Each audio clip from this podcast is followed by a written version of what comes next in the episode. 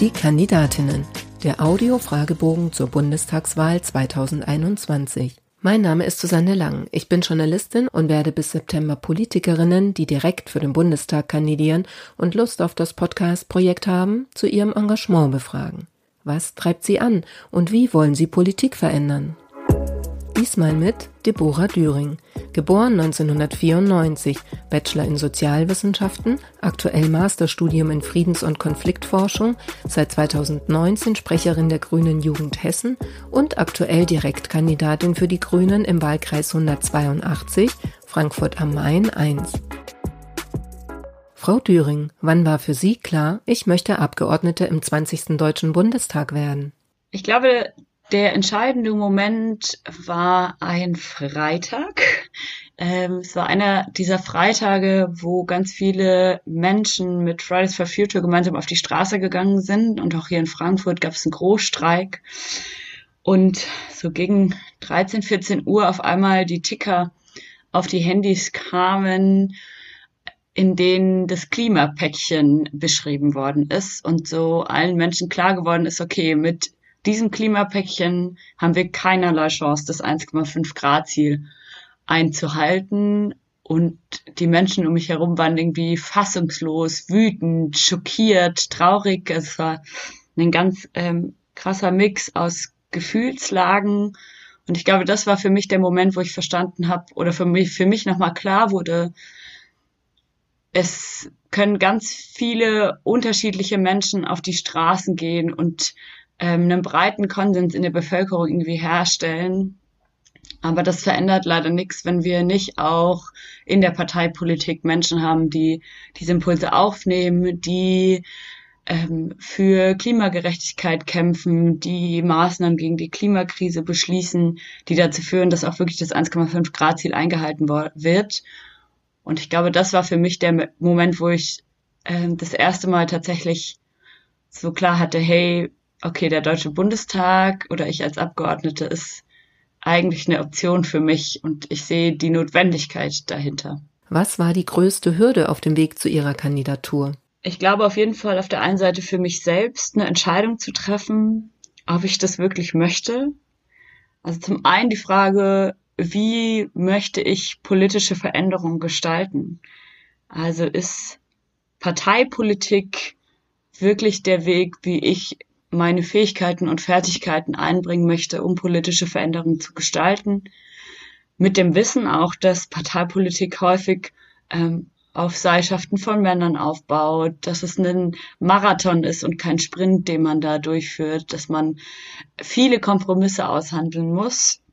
Und ich mich auf jeden Fall gefragt habe, okay, bin ich dafür bereit, ähm, diesen Weg der politischen Veränderung zu gehen? Und aber auch, was bedeutet das dann persönlich für mich für die kommenden Jahre? Also ist das irgendwie meine Art und Weise, mein Leben zu bestreiten für die nächsten perspektivisch vier Jahre? Will ich meine akademische oder berufliche Laufbahn quasi der Parteipolitik unterordnen und ähm, genau diesen Weg einschlagen. Ich bin eine junge Frau und natürlich war auch die Frage von Familienplanung irgendwie ein Thema. Also kann ich ähm, eine Familie gründen, wenn ich das perspektivisch möchte in den nächsten vier Jahren? Ähm, genau, also ich glaube, das waren zum einen natürlich Fragen, also so eine persönliche Perspektive und dann natürlich auch unglaublich großer Respekt vor der Verantwortung des Amtes und ähm, was da alles mitkommt. Und ich hatte aber das Glück, dass ich super viele tolle Menschen um mich drum hatte, mit denen ich darüber reden konnte und die mich auch empowert haben und genau, die meine Sorgen auch wahrgenommen haben und ähm, mich trotzdem bestätigt darin haben, dass ich das kann und dass es für gewisse Herausforderungen Lösungen geben wird und dass sie hinter mir stehen. Ja. Erklären Sie in drei Sätzen, was Sie als Bundestagsabgeordnete erreichen wollen.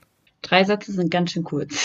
Ähm, ich möchte auf jeden Fall, dass Menschenrechte und Nachhaltigkeit endlich ins Zentrum der sogenannten Entwicklungspolitik rücken und alle Politikbereiche dekolonialisiert werden.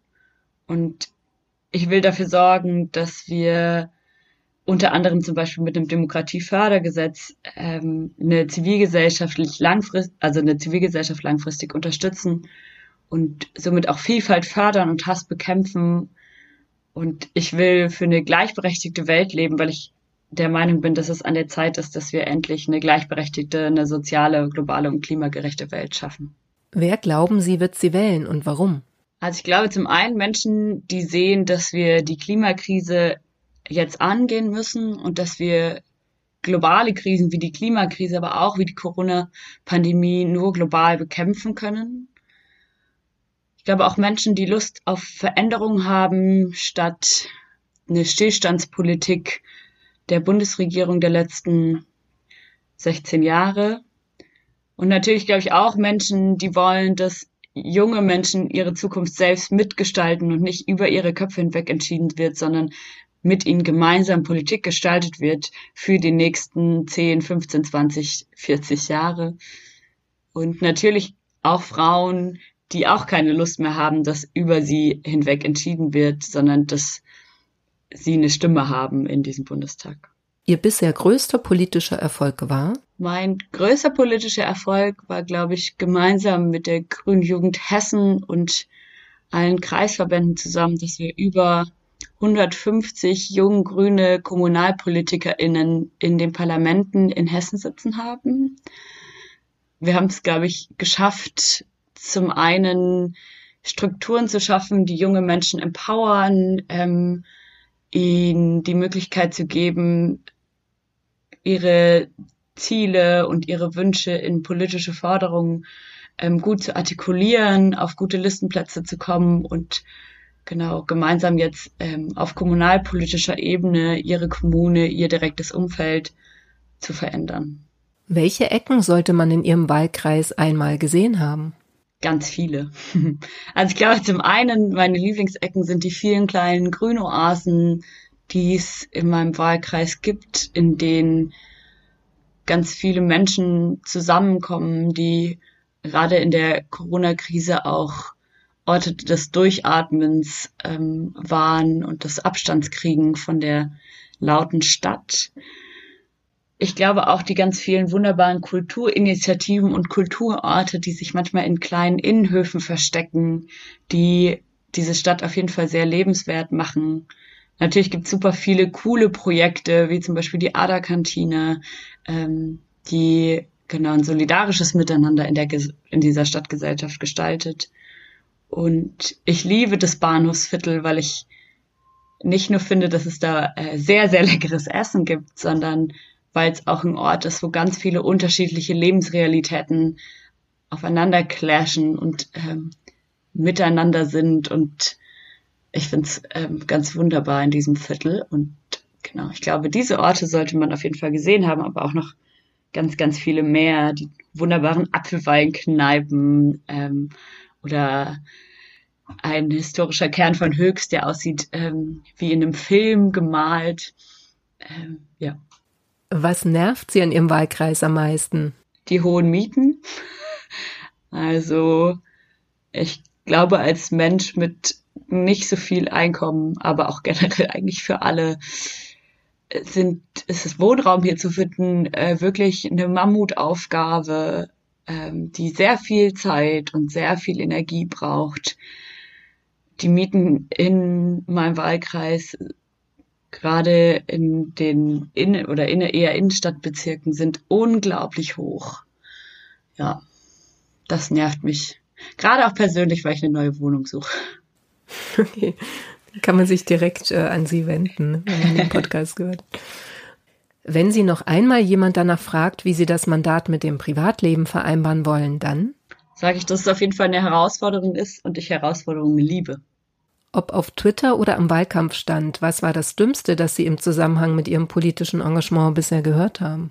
Dass junge Menschen nichts im Parlament zu suchen haben. Ich finde, Parlamente sollen die gesamte Gesellschaft repräsentieren und dazu gehören junge Menschen. Und wir haben gesehen in der Corona-Pandemie, wie solidarisch sich junge Menschen verhalten haben und wie aber auch ihre Interessen häufig hinten runtergefallen sind. Und ich finde, wenn wir ein Parlament wollen, was in dem alle Stimmen irgendwie gehört werden, dann heißt es, dass ganz viele unterschiedliche Menschen in Parlamenten sitzen und eben auch junge Menschen und junge Frauen.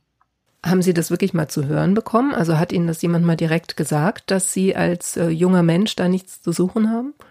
Ja, also es kommt immer wieder, dass Menschen sagen, na ja, aber sie haben doch gar keine Erfahrung und ähm, machen sie erstmal einen Abschluss und genau. Also das kommt schon immer wieder und ich würde aber halt sagen, hey, also ich bin Expertin für meine Lebensrealität und das ist auch total in Ordnung, dass ich mich vielleicht nicht in die Position eines Mitte 40-jährigen Manns rein interpretieren kann. Ich kann viel darüber lesen und probieren, die Sorgen und Ängste dieser Person auch ernst zu nehmen und zu verstehen. Aber ich glaube, ich kann gerade viel besser verstehen, wie es irgendwie ist, auf einem Wohnungsmarkt in Frankfurt als Studentin eine Wohnung zu suchen oder wie es sich anfühlt, irgendwie seit anderthalb Jahren ähm, per Zoom zu studieren ähm, genau. Und also das kommt schon immer wieder, dass Menschen quasi Expertise mit Lebenslauf und Abschlüssen und Berufserfahrung gleichsetzen. Und da würde ich eben sagen, ähm, dass das nicht das Einzige ist, wie man Expertise erlangen kann, die einen qualifiziert dafür, ähm, in Parlamenten für seine Meinung einzustehen. Jetzt haben Sie schon den ähm, 40-Jährigen, Mitte 40-Jährigen angesprochen. Da passt die nächste Frage ganz gut. Ähm, welchen alten, weisen Mann schätzen Sie und warum? Also ich glaube ehrlich gesagt, dass alte ähm, Männer schon sehr, sehr viel Aufmerksamkeit in dieser Welt bekommen. Und ich glaube, wenn ich einen Mann nehmen müsste, ähm, den ich sehr schätze, dann würde ich sagen, es ist mein Vater. Weil es, glaube ich, ähm, ein Mensch ist, der mich sehr geprägt hat, ähm, über den ich ähm, sehr viel über Politik gelernt habe, mit dem ich auch viel über also politisch diskutiere ähm, und der mir aber auch gezeigt hat, was irgendwie wichtig ist in dieser Welt und ähm, wie ein solidarisches Miteinander funktioniert und ähm, genau. Das schlimmste Buzzword in der Politik lautet für mich. Also es ist vielleicht kein Buzzword, aber der Satz Klimaschutz ist nur was für Reiche weil ich erstens glaube, dass kein Klimaschutz zu betreiben auf Dauer viel, viel teurer wird, als es jetzt zu betreiben und wir es dringend, dringend machen müssen. Und zweitens, weil eben auch die Menschen am meisten vom Klimawandel betroffen sind, die häufig am wenigsten haben, in Deutschland, aber auch weltweit gesehen. Beispielsweise leben häufig Menschen mit geringerem Einkommen in Wohnungen, die zum Beispiel an sehr lauten und schmutzigen Hauptverkehrsadern liegen.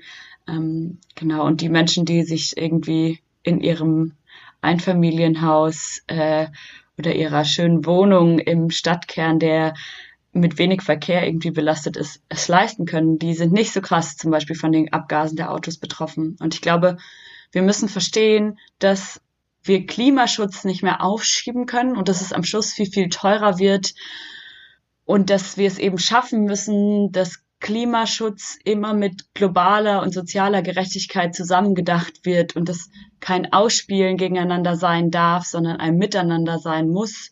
Wenn wir werden den Klimawandel nur in den Griff kriegen, wenn wir dem, den Klimaschutz eben auch sozial gerecht gestalten.